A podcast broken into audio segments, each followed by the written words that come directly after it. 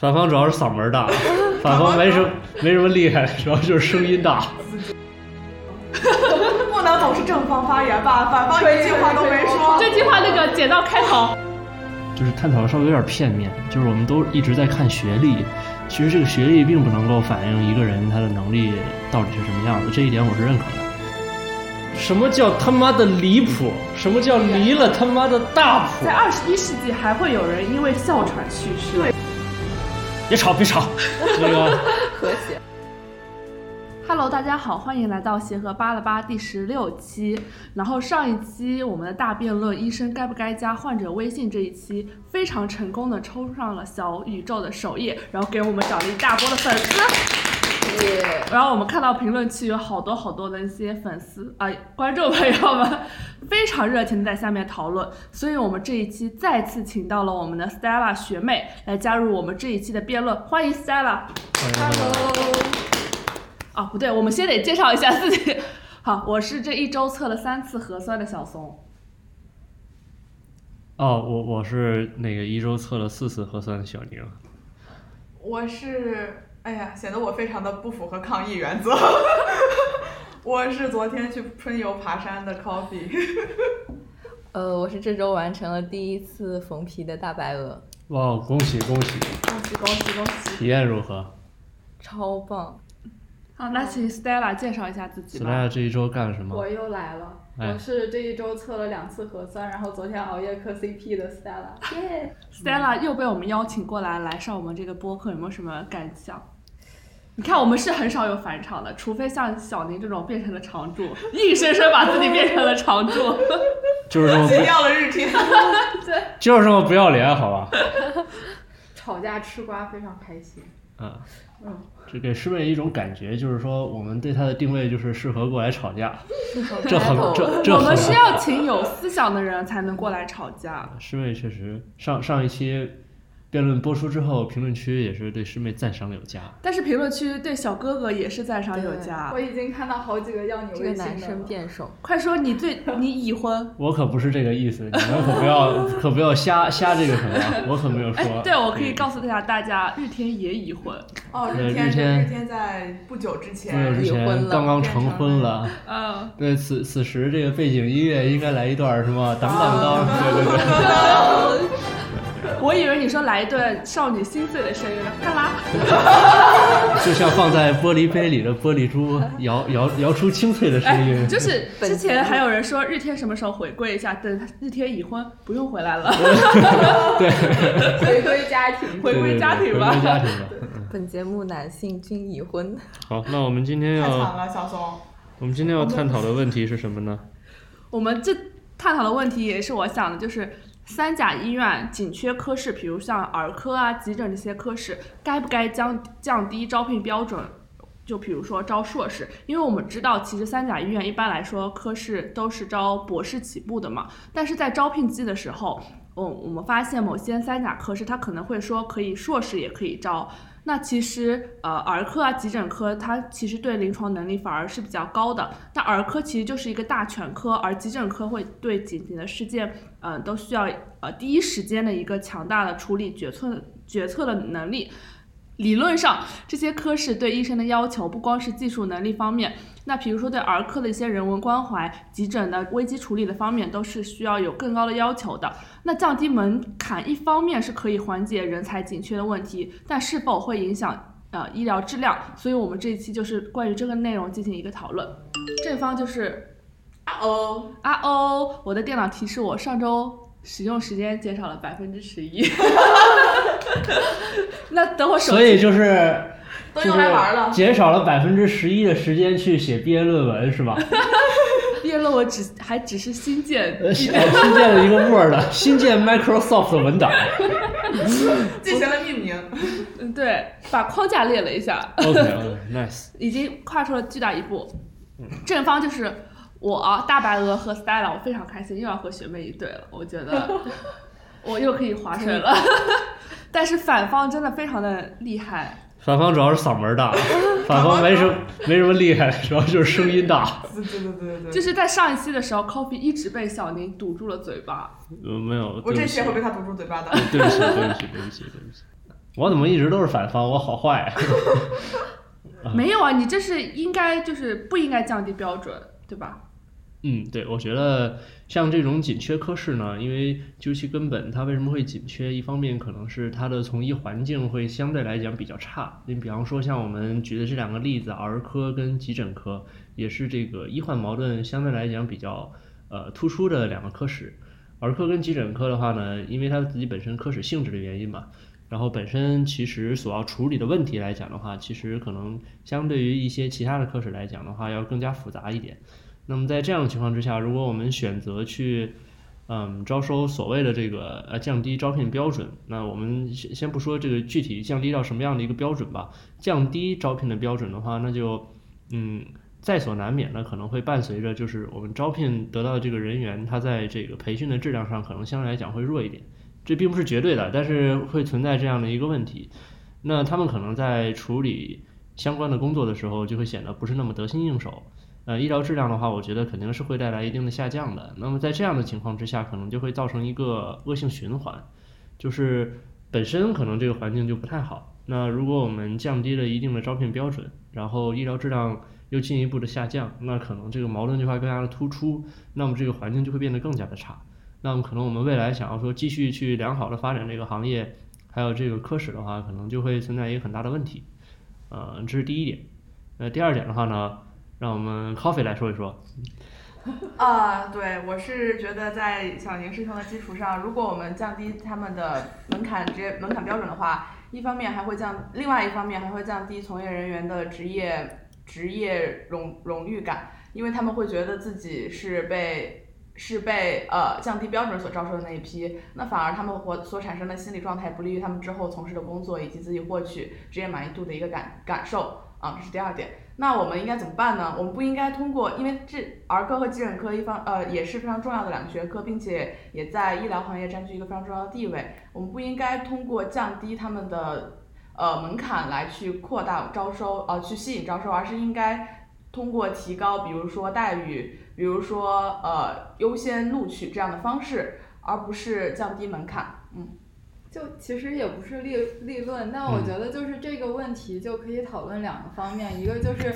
招聘标准，它这个标准到底是一个什么样的标准，然后它这个招聘标准它能不能反映你招到的这个人才的一个长期发展的一个能力是比较重要的。我觉得就可能对于这种紧缺科室，我们大家能能够达成的一个共识就是说，对于医生这个职业来说，即使它是紧缺的，然后。但这些从业人员的能力一定要达到一定的水平。嗯，那那就是现在一个问题，就是说现在的招聘标准，现在的用人单位它是以什么样的标准去招人的？那你可以发现，他可能是看的是你的学历，但学历能不能反映你的能力呢？就是这就是另一个问题了。好问题，对吧？对，非常好的问题。这就是为什么我觉得就是可以。相对程度上的降低招聘标准，因为它为什么紧缺？就是首先它为什么紧缺？它有可能是因为负担比较大，然后或者说是就是相对来说它的这个薪酬水平会稍微低一些，或者说是就是还没有达到一个比较好的平衡。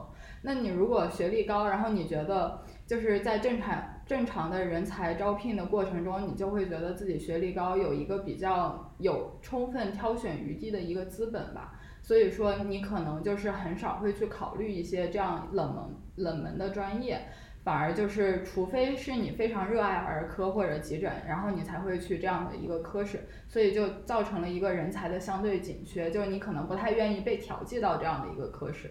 但是，就如果你降低这个招聘标准的话，比如说我只是一个硕士，但是我确实非常热爱这个呃科室，而且我其实嗯。也有能力，因为对于一个医生来说，他就学历只只是评判你当下就是现在知识水平的一个标准。如果说就是大多数的这个用人单位是用这种硬标准来去招的话，那硕士其实并不代表你能力会比别人差呀。就是说你可能经过一定的培训以后，你的能力也能达到一定的水平。就我觉得这一方面是可以去讨论的。嗯，我就是。嗯，就刚才这这一点，就是说，呃，我觉得要看这个。记笔记了。嗯。免得我忘了要反驳什么点。不是我跟你是一方的吗？对对对，然后开始记我的笔记了。就是我觉得刚才这个师妹说的这一点其实是非常非常到位的。然后其实就这里的话，我有一点就是可能要去啊驳斥的一个观点，就是说，嗯，确实我觉得你不能以学历去评判一个人他在处理工作的时候他能力高低的一个标准，它不应该作为唯一标准，但它一定是一个参考标准。然后另外一个的话，其实呃，我认为就是说，呃，所谓的这个产生紧缺的一个根本原因。其实可以类比成为我们上大学的时候选专业，啊，热门的专业和冷门的专业，其实跟我们所谓热门的科室和冷门的科室，大家选择的时候面对的心理状态是完全一致的，你是可以完全类比的。那比方说很热门的专业，像金融行业，还有这个计算机专业，那大家可以可以预见的就是我高收入高回报，那可能我还有充足的这个呃休息的保障。那计算机专业可能不一定，但是金融行业是一定要比这个。医学专业得到的这个，呃，对，就是在生活上啊，还有其他方面的这个便利，一定是要更高的啊。因为我，呃，跟也跟很多这个金融行业的这个同学去聊过，我们发现他们所谓的社畜，对于我来讲的话是非常幸福的日子啊。对他们，他们可以保，他们可以保证自己有这个规定的工作时间，他们可以保证自己，呃，就是没有那么多的夜班，在某些这个金融行业从业人员当中。然后他们的这个工资的薪酬是一定要比我们要高的，啊，对，所以其实可以预见的就是说，像刚才申卫所说的，可能你需要有很大的热爱才会去步入这样的一个行业，是一样的，啊，就我们也是因为有很大的热爱，所以我们才选择从事这个医学行业。那么在未来去面对这种这种科室紧缺的这个问题的时候，可能就是它本身面对的工作强度比较大，就像我们医学专业一样，像我们说急诊科室，它本身的工作强度非常大。他白夜下休要进行这样的高强度的倒班，那生物钟会面对一个非常紊乱的一个问题。那么人自己本身的生活可能也照顾不好，啊，对你每天回来你很困啊，你就要睡觉了，这可能一整天就过去了，对，你就没有更多的这种个人的时间。那么与此同时，你所面对的是你的收入可能也没有那么高，那你可能会觉得我跟风风光光的其他从事其他行业的这些呃同学来讲的话，可能我就会觉得呃有很大的一个落差。对，所以究其根本的话，其实这个所谓的紧缺在这里，它是一个呃行业本身氛围的一个因素去决定的，这是一个非常重要的一个因素。那么在这样的一个前提之下，可能我们去招收一些在这个行业里面去沉浸了更长时间的人，就比方，因为我们从硕士到博士的话，我们是可以转换专业的。那如果在博士阶段，他还一直坚持选择这样的一个专业的话，那么可能他确实是对这个行业有更多的热爱，他就有更多的动力去克服这些困难。所以降低行业标准，所以降低入行标准，我们可能面对的另外一个问题就是，来的这个人他其实并不把这个当做自己真正热爱的一个事业，只是临时的一份工作，我随时可以离开。我我不是说招硕士，我只是说降低标准。就是比方说，可能你甚至可以招本科，或者说博士也可以随时呃专科啊对，但是我就是说嘛，就是博士的话，他如果是本专业的博士，他愿意比其他人花更多的时间在这个专业上去进行学习，他大概率是要比其他呃，比方说硕士学位，或者说在这个呃本科我们不分嘛，可能比这个硕士学位相比来讲的话，他可能会就确实对这个行业有就是更大的热爱存在。嗯，不然的话，他博士其实完全就可以选择去改变到另外一个专业去。嗯，就像我们之前请到爽哥，他硕士是消化科的，呃，如果他博士的话，就完全可以选择一个自己更加喜爱、喜欢的一个专业去。对，这这个情况是存在的。啊。哦，我我说了，嗯，其实刚才是那个 Coffee 有说到一个点，他说觉得招硕士会降低一个荣誉感。但其实我觉得，比如说有些硕士，他如果去一些比较呃常规的内科或者外科的话，他反而不能进入三甲医院这样的医就这种级别的医院。那如果你降低硕士的话，我觉得可能会有些人会为了三甲医院整一整个，比如说这个医院的环境，他选择这样一个医院。其实我觉得反而是给这些硕士们带来一个更好的荣誉感的，因为你会，比如说就像你呃当时考大学的时候，你会选择一个清华不那么热门的专业，以及或者其他九八五一所的的顶级专业的话，其实有很多部分人会选择清华大学这一个名头下面的一个不那么好的专业。其实我觉得这是一样的，就是给提供硕士们一种选择问题。那一个团队里面，其实领导人只要有那么几个，但下面干活的人反而需要很多很多。那其实如果降低标准招硕士的话，是你是当下最快的去缓解一个。呃，资源紧缺方法的问题。那如果呃这些硕士们可以在这些呃博士们的领导下，更好的去呃接触到急诊的这个工作的话，其实我觉得是对这个急诊或者儿科发展一个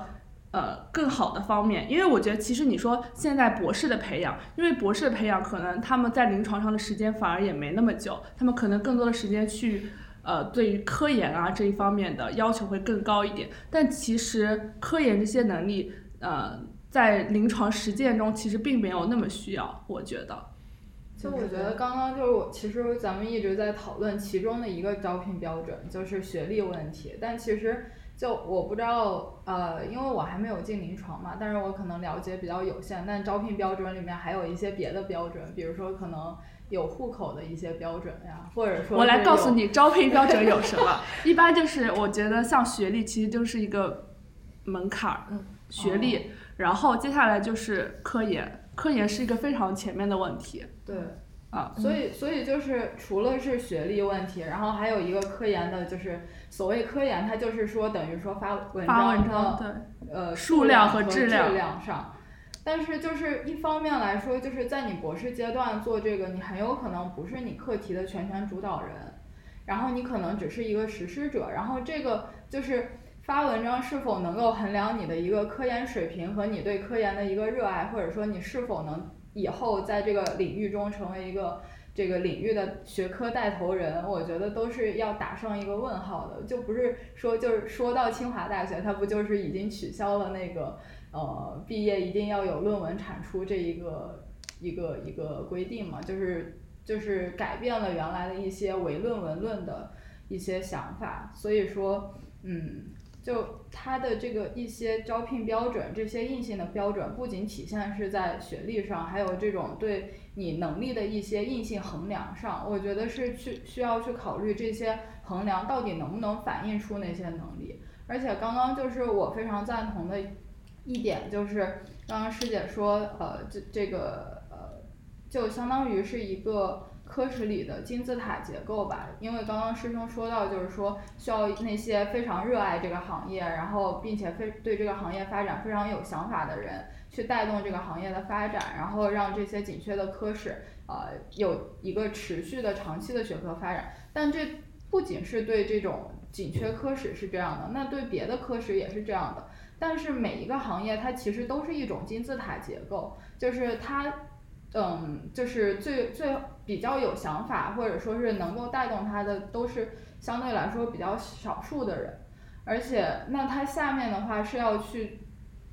完成一些琐碎的临床工作，然后或者说去执行他这个一个现有功能的一个东西，所以说不仅是要盯着他未来的发展，你还要去弥补他现在一个功能的不完善，因为缺人导致不完善，那。就缺人导致的不完善的话，那就就不用去谈说是什么热爱，或者说是什么科研能力，或者说对学科的想法了。就是说你有临床技能，你能够承担起我现在所需要你做的临床的一些工作，然后你有同理心，你能照顾好医患的这种关系的调节，那你就是满足要求的。那那这些标准的话，我觉得可能跟你看到的这个。一些硬性标准，像学历呀，无论是硕士或者博士，反而就可能关系不是那么大。就是因为，因为可能我对这个儿科急诊的理解，我甚至我对这个医生行业的这个理解，我觉得他所需要的你的同理心或者说是表达能力，然后在呃硬性的一些临床操作以外，这些要求会更高一些。那嗯，我自己的一些体验中，我会觉得就是嗯。有一些人，他可能他的学历并没有那么高，但是他确实有一个非常好的能够爱人的能力，然后能够照顾到患者的情绪，然后这种的话，尤其是在急诊的科室是很重要的，就是说你能安抚到患者一个非常急躁的情绪，然后并且能够完成一些就是经过呃现在的规培，然后你达到一定的临床技术去完成这样的一个职能，我觉得是一个呃可以接受的范围。呃，然后其实而而且刚刚其实我想说，就是刚刚可能说到就是说，呃，由博士带领着硕士这样，我我觉得我个人可能不太赞同这个观点。我觉得就是人的发展，它是一个一个发展性的过程。就是你现在是一个博士的学位，或者说是你现在的呃经历的科研，或者说是你呃接触到知识面比较宽，不代表你以后也是能够维持着这样的一个优势。就是说，我觉得虽然一些硕士或者说他们，嗯，可能现在的学历看上去并没有那么的光鲜，但是他，呃，我觉得并不能否认，他有就是那种可发展的可能性，只要他想，肯定是可以的。对，嗯，我感觉，我感觉 Stella 说的特别对，就是因为我是在场唯一的，很可能。是目前为止学历对，就是这是硕士嘛？因为你们毕业之后都是，你们毕业之后都是博士，但是我是硕士，所以我觉得就是我的视角可能会不一样。就是你你的这些其实是站在我的立场去说的这些话，我觉得。然后我想补充的其实是我作为一个专硕，然后没有太多的科研方面的接触和能力，但是有比较多的临床的观察，然后我的角度就是做几个补充吧。第一个是针对小宁的那个问题，就是说，医疗医疗安全和质量是通过降呃是通过招聘人才的这个他的学历来决定的吗？呃，我我不是这个意思。就是或者他会，他会影响到 这个问题吗？有点。可不要可不要这么说，我真的不是这个意思。就是我真就是就呃，可能是因为我是在临床待的更久一点的，就就我个人的观察，我会觉得，嗯，医疗安全质量它。呃，更多的时候是一个底线，嗯，然后是什么样，就是是在临床真正在做事情和把关的这些人来决定的，嗯，但他并不一定跟你医院正式员只是正式员工或者招聘这部分人有关，因为真正在临床上我们干活的有一部分的研究生，然后有一部分的进修生。然后还还有就是，当然见实习是不算在内的，嗯，就是正式员工可能只是一部分，并不一定是一小部分。所以我觉得医疗安全和质量的问题跟这个所谓的招聘的这个门槛，我觉得不存在直接的关系，或者说影响并不大，就是在实际临床中是这样子的。然后还有一个问题就是，呃，就是为什么会？出现说，呃，紧缺科室需要降低标准，我觉得这个问题再往前推一步，就是我们往更背后看一步，就是为什么我们的招聘的标准会越来越高呢？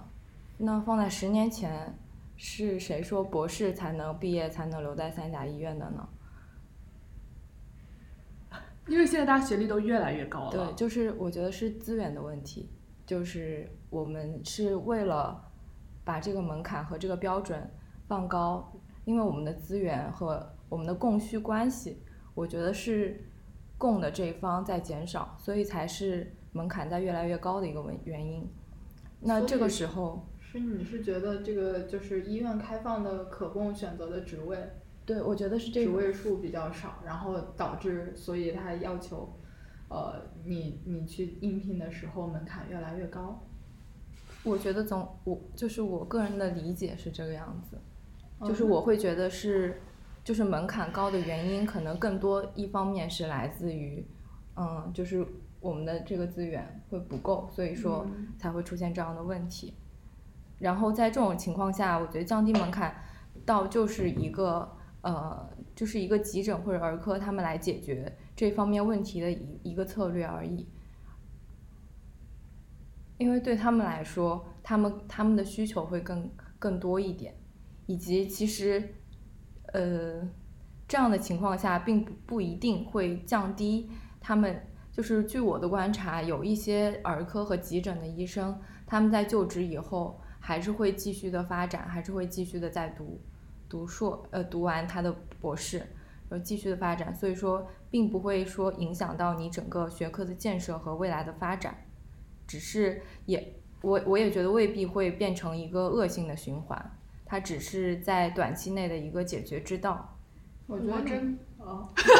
不能总是正方发言吧，反方一句话都没说。这句话那个剪到开头，不能总是正方发言吧，反方一句话都没有说。反就我在我在体现出了反方的劣势。完之后就想说话，然后 Stella 接过去了，然后在 Stella 说完之后，我也想说话，结果大白鹅接过，去了。大大白大白说完之后，抬眼看了一眼 coffee，快快快快！啊，现在就是我感觉他们三个的意思大概是一样的，就是他们觉得这个硕士的标准不一定能证明一个人的实力，人的发展是无限的，人将来也有个可持续发展的过程，对吧？就是三位基本上就是这个这个意思，然后也觉得这个硕士标准就算降低了，也不会影响医疗质量以及这个学科的发展状况，对吧？总结一下就是这个意思。但是呢，刚怂姐有说到一个小怂姐姐有说到一个问题，呃，就是小松姐姐说到说那个这个硕士研究生招进去之后，可以很好的完成上级布置任务和领导布置的任务，同时也可以维持这个科室的正常运转。但你有没有想过，对这部分同学来说，这部分硕士研究毕业生来说，他们承担了非常大量的临床工作之后，他们很容易出现职业的耗竭。那如果出现了职业的耗竭，他哪还有精力去提升自己呢？那他尤其是如果他们是追求一个平台，追求比如说三甲医院，而非这个科室的话，在职业耗竭中，他们很容易就出现我要走的念头，就是他对这个科室就没有一个真正的热爱，他只是热爱这个平台。就像我们说，我我的一些同学在高考的时候，嗯，因为种种原因，可能分没有很高，但是刚好过到清华的线，那他可能就去了别的专业，那他那个专业可能待不了一年，他就转二招或者转系就走了。这是一个很现实的问题，他对这个职业、这个专业没有真正的喜欢，只是仰慕这个高的平台而选择这个专业的话，他很容易就出现我想离开的这个念头。这反而对这个科室的发展来说是非常不利的一面，因为我这个科室其实可能花了一年的时间去培养你，你可能好不容易成为了一个成熟的住院医，这个时候你走了，那他的之前的努力又全都白费了，他要重新再招一波人，这是一个非常不稳定的因素。那对于硕士硕士这个群体本身而言，职业的浩劫也会影响他对这个职业的认同感。就很多人其实，在进入这个职业之后，包括一些很成熟，他对这个他的专科已经有很强的呃认可度的那些博士毕业生，也会出现职业的浩劫，从而不选择学医，从而转去别的专业。嗯，那更何况是一些根本没有经过更进一步专科训练的硕士研究生呢？所以我觉得，你降低职业，你降低标准来说，对于这个学科的发展是一个非常不稳定的因素。我们为什么一定要就是降低？当然，呃，他们对，当然正方刚刚说的也有道理，因为这个确实是最简洁呃以及快速的一个方式了。嗯，但我觉得如果我们一一味的去退步，去退步的话，那你完全就是领导最喜欢听的就是啊，我觉得这个职业一点也不苦，我觉得这个非常好，然后就努力工作。那为什么不能从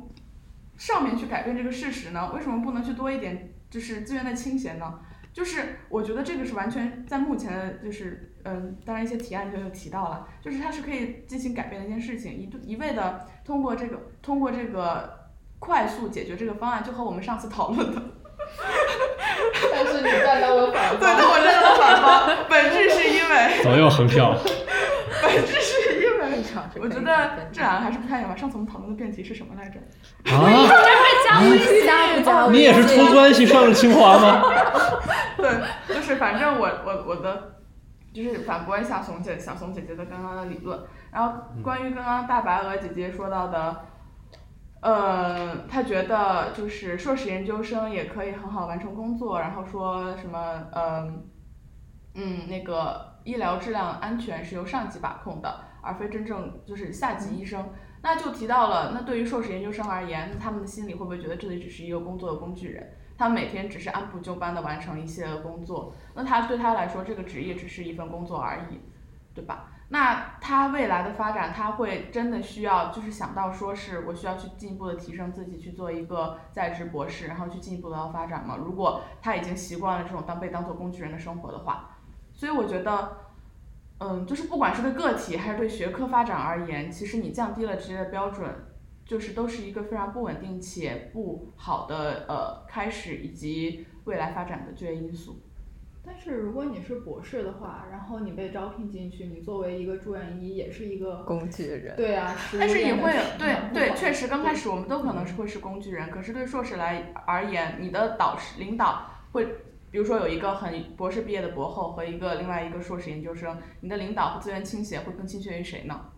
我想说的是，就是你在临床工作中，比如说是一个我们医院的博后和一个研究生的住院医，他们其实干的活没有太大的差别。但是你知道一个博后的工资会比一个研究生的工资多多少吗？所以我觉得你说，呃，如果呃一个呃就是硕士进来，他会对他的职业认同感会降低。但我其实觉得，如果我是一个硕士进来，但其实我是这个医院的正式职工的话，我反而会对这份呃工作的认同感更高，因为我知道我是我是。我就是这个医院的人，我而不是一个研究生，我只是来这边拿一个学历，我只是我也不属于这个科室。但如果你是入职的话，其实你说我属于这个科室，我要为这个科室发展，所以我觉得他会对啊职业的认同感更高，所以我觉得他的其实呃可能责任心会更强。可是你这个对比对象不是博士毕业生啊，而是他那些研究生呀。我们现在研究的讨论的不是研究生和硕士毕业生工作的问题，就是硕士。呃，工作和如果一个博士在这里当住院医的话，我觉得他们也是有区别的。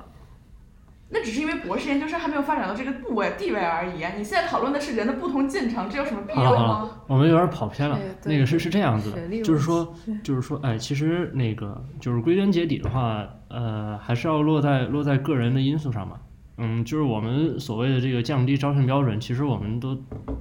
就是探讨的稍微有点片面，就是我们都一直在看学历，其实这个学历并不能够反映一个人他的能力到底是什么样子，这一点我是认可的。对，就是不是不是，但是我我还想，我还是坚定了这个反方反方的观点哈，就是所谓的这个降低标准的话，我们其实。就我也不是说硕士就一定会比博士差或者怎么样，这话我是说不出来的。对，因为确实在这个临床工作当中的话，我们其实不论学历，就是有很多这些这个呃所谓的这些硕士的研究生嘛，其实他们的这个临床能力是很强的。对这一点的话，我们是不能否认的。对，所以我们并不能够以这个去判断一个人他的临床能力到底是好还是坏。还有我们刚才所说的，他能否就是说对自己的这个。这个岗位、这个职业、这个工作，还有自己所在的这个科室、这个专业有一定的认同感。其实这些也并不是说通过你是一个博士学位还是一个硕士学位就能够完全的看出来。但是我还是认为它是会存在一定的这种呃倾向性的。就是如果一个人能够在一个专业里面确实他能够呃一直坚持到博士阶段结束的话，他一定是会对这个专业相比于那些在硕士阶段就结束了或者说转到其他专业的人要更呃。有认同感的，要更热爱的，我觉得这一点是，是呃，不能说是毋庸置疑，但是绝对是大部分大部分人是会是这样选择的，因为我们的选择面并不窄，就是你可以在博士阶段的时候，你可以你可以转去很多的专业，虽然说不是所有的专业都可以供你去选择。尤其像那种二级学科已经确定了，比方说确定了内科学的硕士，或者说外科学的硕士来讲的话，但是你依然可以有更多的选择去决定你的三级学科究竟在什么样的一个专业里面去进行，你依然可以去选择一个优势学科。对，那在如果在这样一个呃我们的这个选择面并不窄的这样的一个情况下，他还是坚定的去选择在某一个冷门的专业里面，或者在一个稀缺的专业里面去坚持自己的学业，然后去。呃，更加去深入的去这种啊，深耕临床也好，科研也好的话，他一定是对这个行业比其他人有着更多的热爱。我觉得这一点还是能够去去去确信的。那我们再说回来，就是说我们对于医疗行业到底应不应该对他的这个标准去进行降低？其实更多的一点是在于，呃，这个人他的呃呃他的职业能力强不强？我们会通过很多可以衡，就是可以可以看到的这样的一些标准去衡量一个人嘛。呃，他的学历可能高一点的话，你可能觉得他受到的这个培训更加的这个呃完善。那那个另外一点的话，就是我们需要去看他究竟有没有对这个职业的一个尊重感和认同感。也就是说，我们所谓的他的这个呃医德好不好，他会不会能够对患者去表现出更好的一个职责。那么对一些在比较。呃，知名的这样的一些医学院校里面培养出来的这些，无论是硕士也好，还是博士也好的话，他一定能够接受到的这种人文关怀的教育是要比其他的一些医学院校可能要更好一点吧。我觉得这一点也是可以接受的。比方说，我觉得我们在协和的话接受到的，其实从我们开始接触临床开始，我们老师就一直在跟我们强调，一定要对患者做到充分的人文关怀。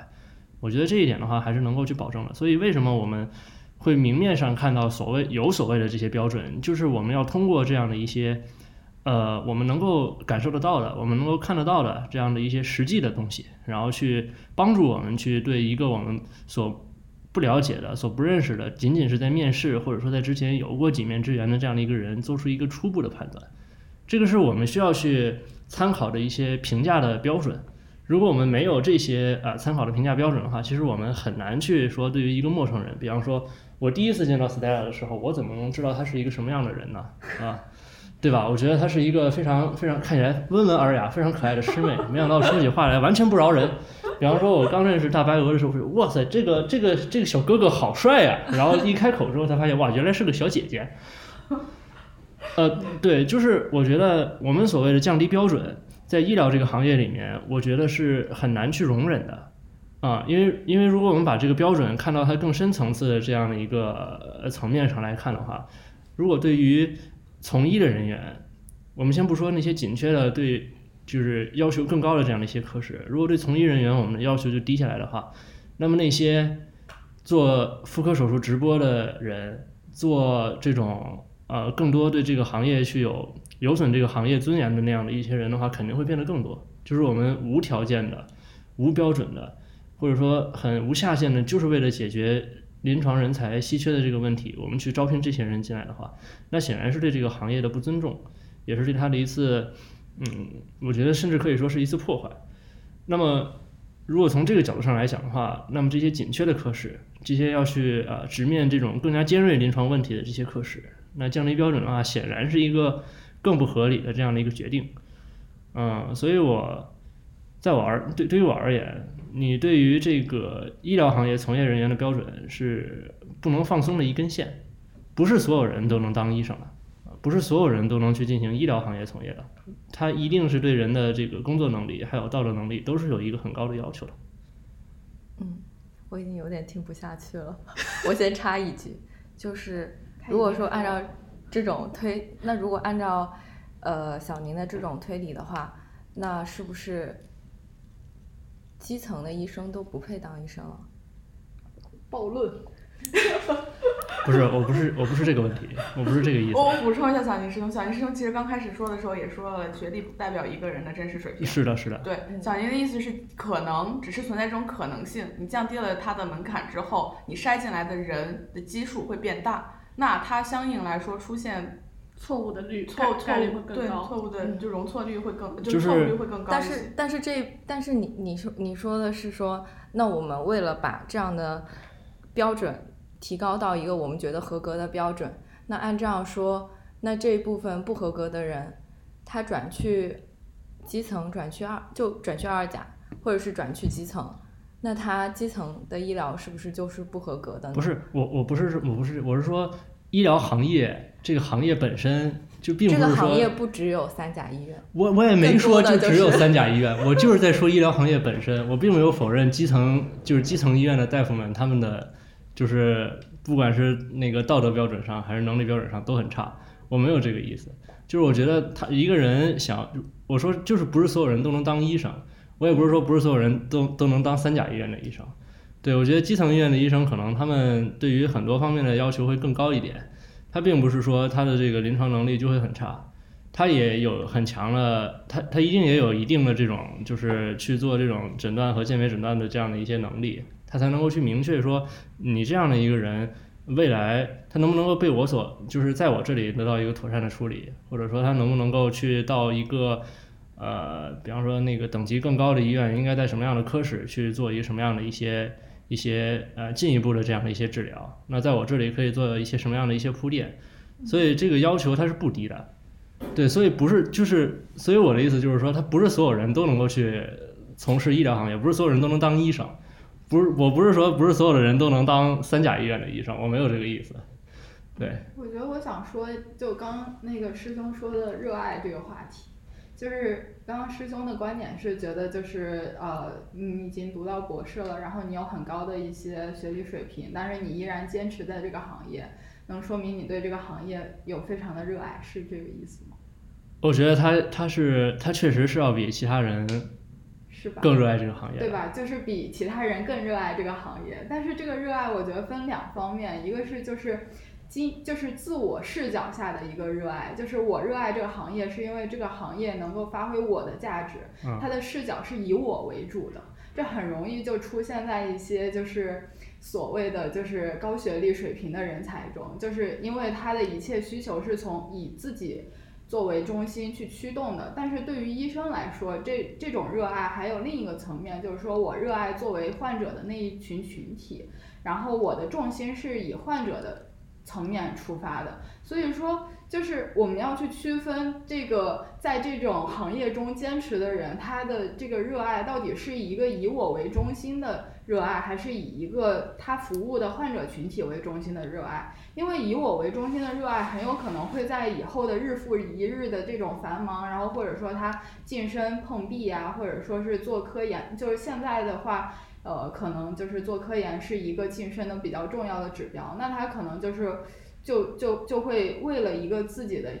一个发展去向那个方面去努力，而忽视了一些就是临床上比较重要的一些东西。所以说，虽然他热爱，但是我觉得，嗯，就是在医生这个行业中，你对热爱的细分还是要就是自己还是要认识更清楚的。就是说我热爱到底是这个平台给我自己的一个发展机会，还是说我可以通过这个平台去帮助别人，他的重心放在别人身上。这样的热爱对于医生群体来说才是有价值的，才是能支持他在医生群体中继续发挥自己，就是面对这种像儿科急诊比较艰难的这样的一个科室环境坚持下去的一个动力，而不是说。呃，前面一种热爱，那种热爱反而是一种虚假的，就是也不是说虚假的，就是说是容易被耗竭的那种东西。然后还有一个，我觉得就是说到呃人文关怀这一方面，我觉得就是呃可能像呃高学历的像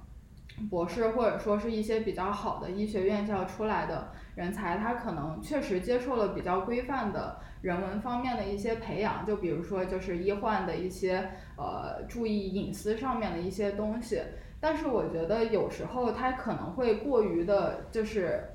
就是教科书式的一种人文关怀，而有时候他可能因为自身的视角原因，呃嗯，还有接触的范围的原因，他可能会缺少一些那种 street smart，就是那种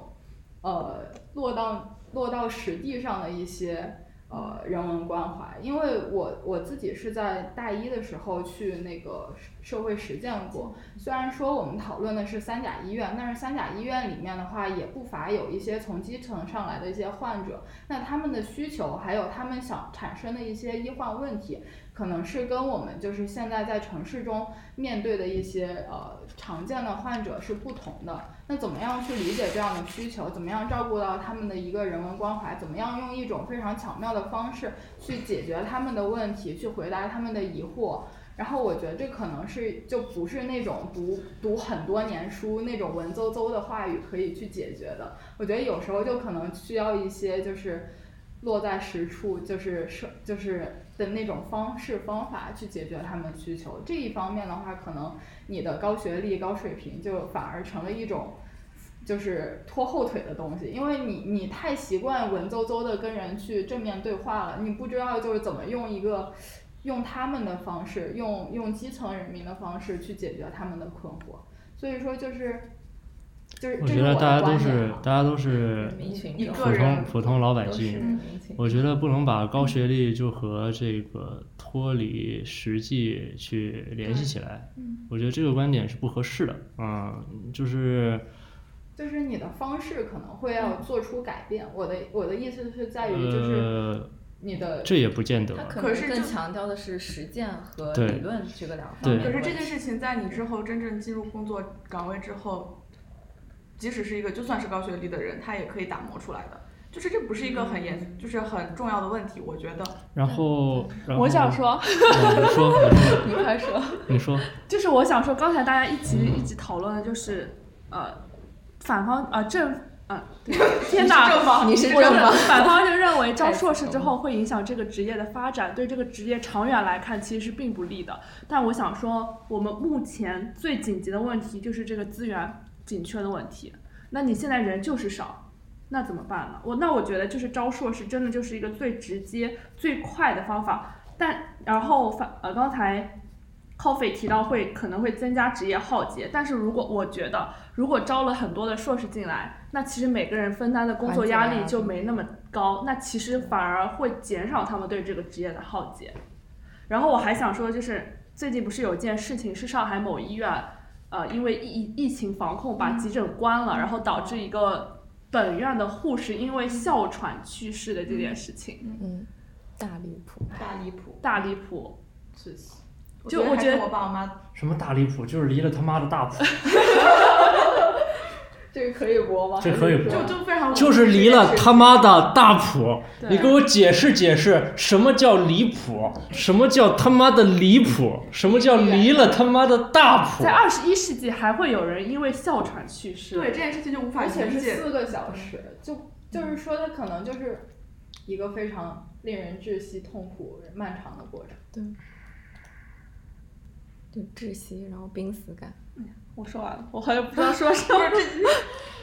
点燃了我的怒火。反正我的我的意思就是，刚才就是其实大家都没有讨论资源紧缺这个问题到底怎么解决，是最快的。但其实你有没有想过，就是，嗯，其实目前来说，我们每年培养的医学生其实非常多。对，非常多。为什？么现在会说，呃，刚刚有说到市场供呃供大于求这个问题，就是为什么其他的科室他会有这么多这么多这么多的人去挤破头想要去一个科室，儿科和急诊没有呢？你为什么科室的彻底从根本解决这个问这题这？是科室的特性，对科室的特性，但是你可以进行一些资源的倾斜，从而去改改善这个，从而去吸降低引更多的门槛就是人才。其中的一个方法。但是降低门槛的有本质是没有改变这个科室的根本问题，你只是通过一些表面的方式去改变。那你想说的是提高待遇吗？那其实也提高待遇是一个很表面的东西。提高待遇和降低降低这个学历其实是一就是样的，是本急质诊儿科是一样的。可能会有更多的医患矛盾，可能会更忙碌，相对于其他科室来说，收入可能更低。你不可否认的是，的收入更低。这就涉及到了 科室，对 嗯，你，但是对啊，所以你看，一部大部分人不愿意选择急诊和儿科，除了医患矛盾外，另外一个最大的问题就是他觉得他的收入收入配不上他的付出，收入配不上付出，就是很多人不选择不选择急诊和儿科的一大原因。所以很多年前就会有一些说法，什么经眼科这些，就是科室的特性会导致了大家医学生去倾向于选择一些可能更更更高回报、更高回报率，对或者说更轻松一点的科室。然后这也是为什么我们可能需要考虑在自由市市场没有办法得到能够合理的呃把这个整个大家的医疗需求都满足的情况下，我们需要政策去调整。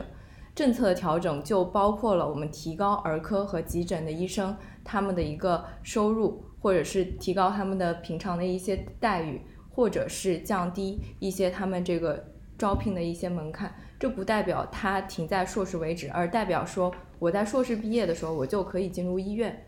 我可以后面继续发展，我比别的别的人更早的可以拥有了一个本院职工的一个待遇。所以就是医院不同科室的这种营收分分配到底是应该是一个什么过程？就是咱咱不需要讨论这个问题。果然是没有进入临床的就是 你有没有想过，如果你给儿科和急诊降低标准之后，硕士毕业了就可以都去儿科和急诊，然后再进一步的，比如说在职博啊这些。那对于其他那些，那为什么其他人还要读博呢？因为他们想去更好的就是我们所有人都可以读了硕士，然后去这些可以招收硕士的地方，那为什么还要再读博呢？因为我的博士动力是什么呢？因为你想去的是一些需要，因一些大家都想去对，好，那我发现了一个更严重的问题。那那些只只想硕士毕业就去工作的人，他们的心态是什么样的呢？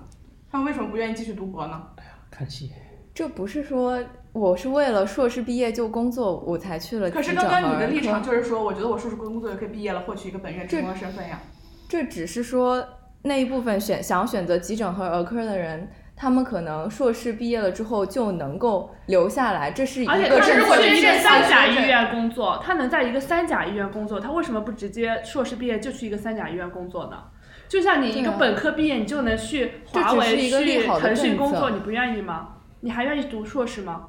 嗯，对，很好，很好，全社会都不要卷了，这是我们非常期待的一个这个。只是芝麻和西瓜的关系，我觉得。就是你的大方向，你的专业的大方向，那必然是一个很重要的事情。你如果会因为一些好好的待遇就改变了，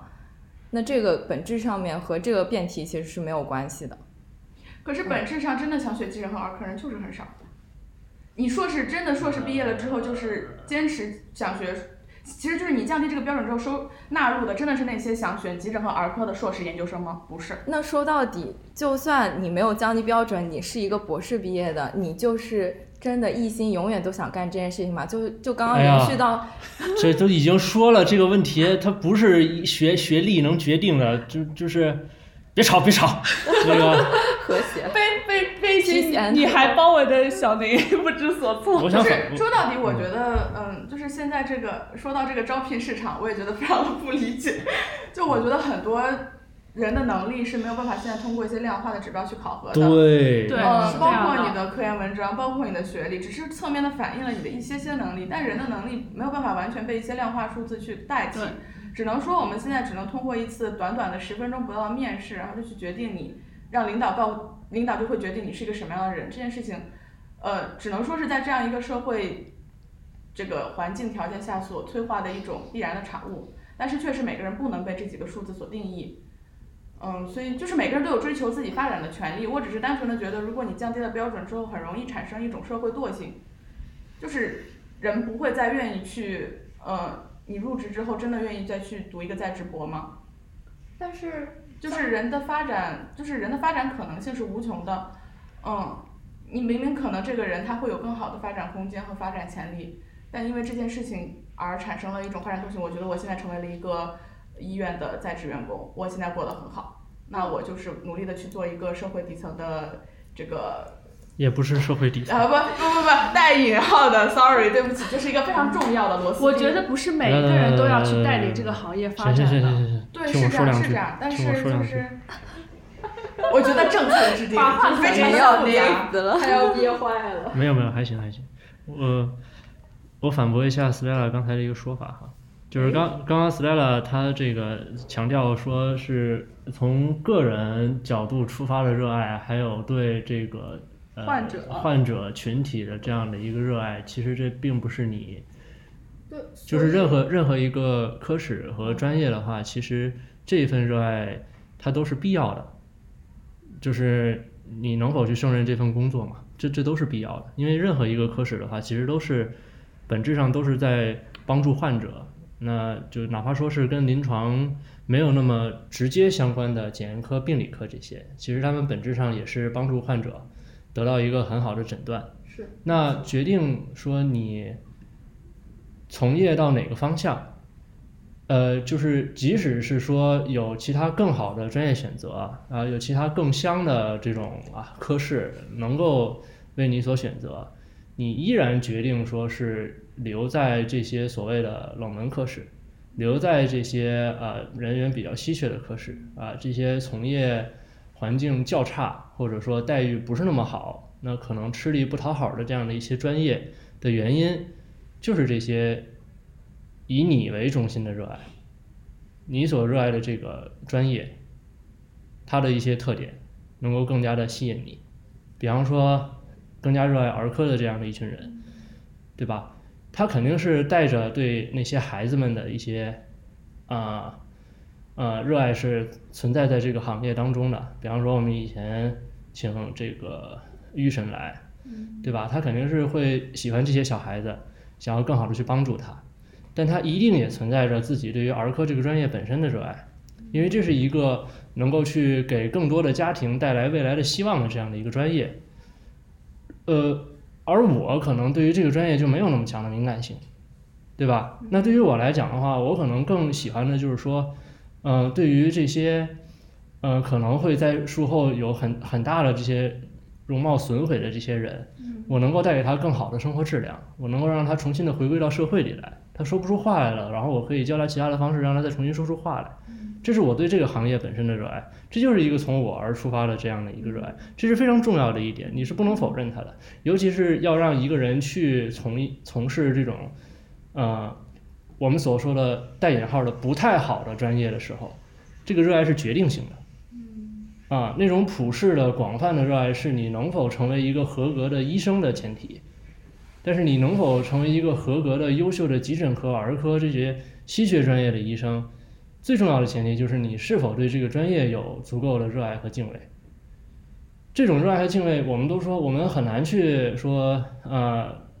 呃，直接的去去了解到。你即使即使是从这个人嘴里说出来，你也不可信。我现在就说我超我超爱急诊科的，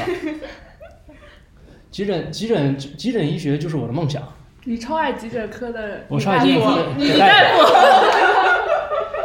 夫，就就这么说，我我就说出来了，对吧？但是可信吗？这这不一定。对啊。对，所以所以就是你一定还是要通过一些其他的方方式去让你相信这个人他是真的热爱这个专业，所以他在一个行业里面有花足够长的时间去去耕耘、去钻研，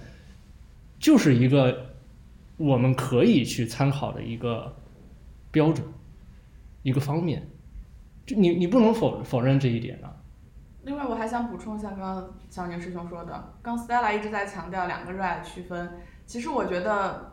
嗯，确实两个的出发点是不一样的，但最后导致的结果就是我在这个行业中的坚持，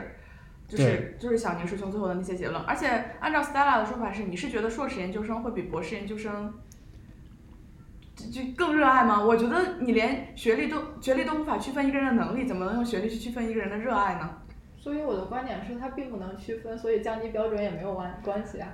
但你觉得那一百个被招进来的硕士里面有几个人最后选择离开急诊科，选去了别的科室呢？这个我我不知道。量化，这是个人选择的问题。对，对，其实但其实可能大概率他不会离开啊。为什么大概率不会离开呢？因为没有别的选择了，因为他只能留在急诊科。那他对在留在急诊科的原因，就不是因为我热爱急诊科，而是因为我没地儿去。我我我不认同，如果我不热热爱这个科室，就等同于我不能在这份工作上很好的胜任。对，你可以很好的胜任，但是你从个人的，嗯，就怎么说呢？人是个弹簧，你一直压压压压压，它总有一天是得反弹的。我选择的职业一定是我热爱的吗？不一定，当然你也可以单纯的把它当成一个但我觉得，如果把我热爱的职业变成工作的我。话我反而不热爱了。可是作为医生，可是作为医生来说，你如果一个医生只把这份工作当成一份工作的话，你对这个职业的投入度，你对患者的投入度，真的可以达到他应有的水平吗？其实我刚刚说两种热爱，不是说强调他们的区别，就我觉得他是不，确实我是认同这两种是不能完全分离的，它是可能是每个人身上都是会。掺杂着同时两种的热爱，但是我想，我我刚刚说出这两种不同的热爱，就是以我为中心的那种发展，它很有可能是就是容易让你在这个行业上坚持不下去，因为你会看到自己发展受限的那一那一部分，就是这是一种可能性，并不是说它一定会发生，对。但是硕士研究生也会发生啊。对，所以我的观点 就是说，这个招硬性的招聘标准不能反映这个问题，因为我我之前提出，我来捋一捋啊，我提出这个热爱是因为当时。当时小宁师兄呢，他提出了这个，呃，他觉得博士因为在这个行业中坚持了更长时间，所以能够表现反映出他对这个行业的信心和热爱。然后我就，然后我我就提出觉得这个热爱呢，它可能是以有两个方面的。我我感觉我们没有必要纠结于对对，大概是这样的一个过程。所以就最终的一个，我我还是就是觉得就还是以人为主吧，就是那个招聘标准始终是一个硬性。的条件，至于我我也能理解，就是说反方对于呃可能降低招聘标准以后引来的一些呃医疗质量下降的一些担忧，但是我觉得这个还是具体把关要把在那个招聘上，就是你招聘的话，你不能只看硬性标准，你还是要看人。对，但现在这就是一个困境，招聘困境。从经过经历过招聘的人来说一下，就是目前的一个招聘现状。其实我觉得。呃，从一个招聘角度来说，我其实很赞成不能降低这个标准，因为这样它的容错率会更低嘛。因为它没有那么多的时间去筛选那么多么多人，而这个是完全一个最公平、最硬性的一个标准。而他招聘的时候，他其实根本没办法通过，因为一个人的面试其实只有五到十分钟，他不可能通过，他不可能通过这几分钟来了解你这个人对职对职业有多么的热爱，你的临床能力是临床能力这个东西完全没有办法在职业当中去，呃，在面试当中去表达出来，他只会。关心的是你愿不你愿不愿意来我们医院，你愿不愿不愿意被调剂到其他科室去。嗯就他就怕我给了你一个 offer，你却割了我，所以这是主要是面试当中一个最主要的问题。他会说你为什么选择我们这个医院，为什么不留在你当时的协和医院这样子？然后我还想提出一个问题，就是时间也差不多了，但是我想就提出这个，大家不知道有没有看最近有一个综艺叫我看了，我我一直在想这个事儿。初入职场的，我是你想说这个是吗？就是那个法医在想，我一直在。想，对，一直在想就是。里面有一个小姐姐，她的一个学历，她的学历是没有本科，他是一个专科的，忘了是专科读的是护理专业。他说他非常热爱法医，然后他毕业之后，呃，去了殡仪馆工作，然后他说他非常热爱法医，但是她承认自考又失败了。然后他在面试的时候就跟面试官讲了他这么一个故事，体现就是我对这个法医很热爱，但是我没有这个学历。嗯，然后跟他 PK 的另外一个人是一个九八五还是就是一个名校毕业很的优秀的很优秀的一法医专业个的学生。法医专业的一个研究生但最后他把那个学生 PK 掉了，嗯，就是这么一个故事。然后我就觉得，我我们我们不讨论这个对这个故事到底就是他这个这个这个决定是合适或者不合适嘛？但是降低门槛可能会让这极少部分很特别的人有了这样的机会。但是你刚才也说到，这是极少部分。嗯，但是我我我其实不，我其实很反对把这样的人，就不要把这样的人招进来。就是我觉得这个热爱的故事其实并不能打动我。而且还有就是热爱和能力，你热爱就代表你能力对够吗？这这就是我刚才所说的，就是也并不是说所有的人都能够去成为一名临床医生，其实就就是这样，就是每个职业都会他有都有他自己的要求。然后我也我也并我我再强调一下，我不是说基层，学历代表能力。我不是说基层医院的大夫都很差，嗯，我我我绝对不是这么，我就是我在基层医院出生，我从小的时候，我是我在社区医院，对，都是都都是在社区医院。社区，我觉得基层医院的医生们真的很辛苦，而且他们做的真的挺好的。我大白鹅一句话让我反反复自自 就我们两自个证清白 我，和师兄就开始就是我再强调一下，我嗯。当时说的就是不是所有的人都能从事医疗行业。确实，他并我我并没有对这个医生这个群体本身有高低之分，嗯。就是成为一名医生就是有很强的从道德上还有从能力上的要求对。你的能力和都有很高的要求。对这个所谓的很强的要求，也并不代表着就是说成为三甲医院的医生才有很强的要求。你只要是成为一个医疗行业的从业人员，他就是对他有很强的要求。嗯嗯，但是我觉得综合我们两方的观点来讲的话，就是我们都认为这个标准它，呃，只是一个片面的。对可能够被可视化的这样的一个标准啊，但其实可能更重要的事情是在它更深层次的一些一些一些标准和要求上。那么这些的话，可能就是我们所说日久见人心，我们真的是要招进来工作一段时间之后，我们才能看得出来。嗯，但是的话呢，因为就像小童所说的，我们经历过招聘的话，我们也知道，其实招聘的这个过程，其实它它对一个人能够接触到的时间相当的短暂啊，这可能三到五分钟很长了已经，有些地方可能半分钟啊一分钟这个样子，那你能够对这个人有多少了解？你连他长什么样你可能都记不住啊，对，所以通过这样的一些标准的话，它确实是一个。呃，嗯目前现象来讲的话，还是相对来讲比较合理的这样的一个方式。那我们也不能够去彻底的把它否认掉嘛。啊、对。那所以说，呃，想要去解决这个问题，像我们刚才所讲的，就是、呃、这些科室它之所以人员稀缺，就是因为它的环境不太好，那它可能各个方面的待遇也不太好。那解决这个问题的话呢，也并不是说单纯通过降低标准就能够去解决的，它是一种方式，但它是不是最合适的方式，我们也不知道。我们肯定会有更好的方式能够去帮助我们去解决它比如。说提高薪酬，比如还有很多隐性的福利，还有其他的一些保障。其实保障是非常，其实保障是非常重要的一个方面如如果一个如果一个人他呃一晚上的夜班之后他还要去工作，他还要去做很很多其他的事情的话，其实不光是对他个人来讲的话，其实对于他所从事的这个当时所正在处理的这个工作也是很大的一个隐患。他没有那么多的精力嘛，嗯对吧？嗯然后最后就是，呃，所谓的这个要求，我们也并不能就是说我很热爱这个行业，你就可以去说，我无论我其他的条件有多么差，我就特别热爱这个行业，我就一定能够从业。呃，有很多行业的话，它还是比较比较残酷的，对，它就是要要求很高。医学的要求之所以高，是因为它决定了人的生死嘛，它能够能不能够是通过自己的这个能力，还有其他方面去决定这一个人能不能够活下来。有的时候可能听起来比较悬，但其实有的时候就是这个样子。危急情况下，你的一个决定正确与否，可能就能决定这个人能不能够活下来。啊、就是这样的。所以，对于这个行业来讲的话，我们所说，呃，从我们深层次的标准来讲的话，降低标准是不可被接受的。但是就我们能够看到的可视化的标准来讲的话，能不能够降低标准是一个可讨论的问题。没错。这总结的非常好。小明师兄真棒。好的，那我们这一期 学和八八八就录制到这里了，又是非常精彩的一期。也对，非常欢迎大家留言问跟我们就是评论一下大家自己的想法。嗯，非常感谢 Stella 再次来我们的博客做客，耶耶，又贡献了非常多精彩的输出。这个 Stella 一来，我们就这个深度就就上来了。真的深度就下来热爱一下子就被这个分类了。然后希望大家就是，如果大家有什么想听我们讨论的，也可以留言告诉我们。嗯，那我们这期就到这里就结束啦，非常感谢大家收听，我们下期再见。拜拜。拜拜拜拜拜。